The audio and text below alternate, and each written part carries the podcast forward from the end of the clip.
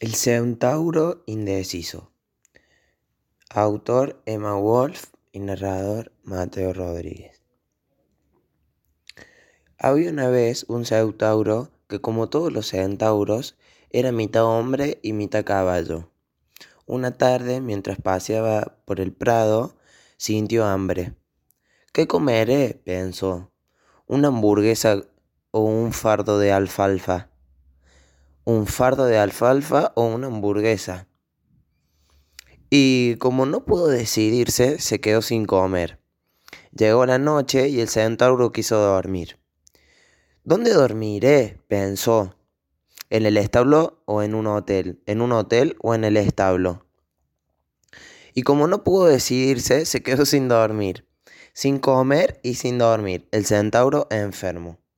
¿A quién llamaré? pensó a un médico o a un veterinario, a un veterinario o a un médico.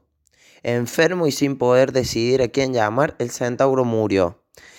La gente del pueblo se acercó al cadáver y sintió pena. Hay que enterrarlo, dijeron. Pero, ¿dónde? ¿En el cementerio del pueblo o en el campo? ¿En el campo o en el cementerio?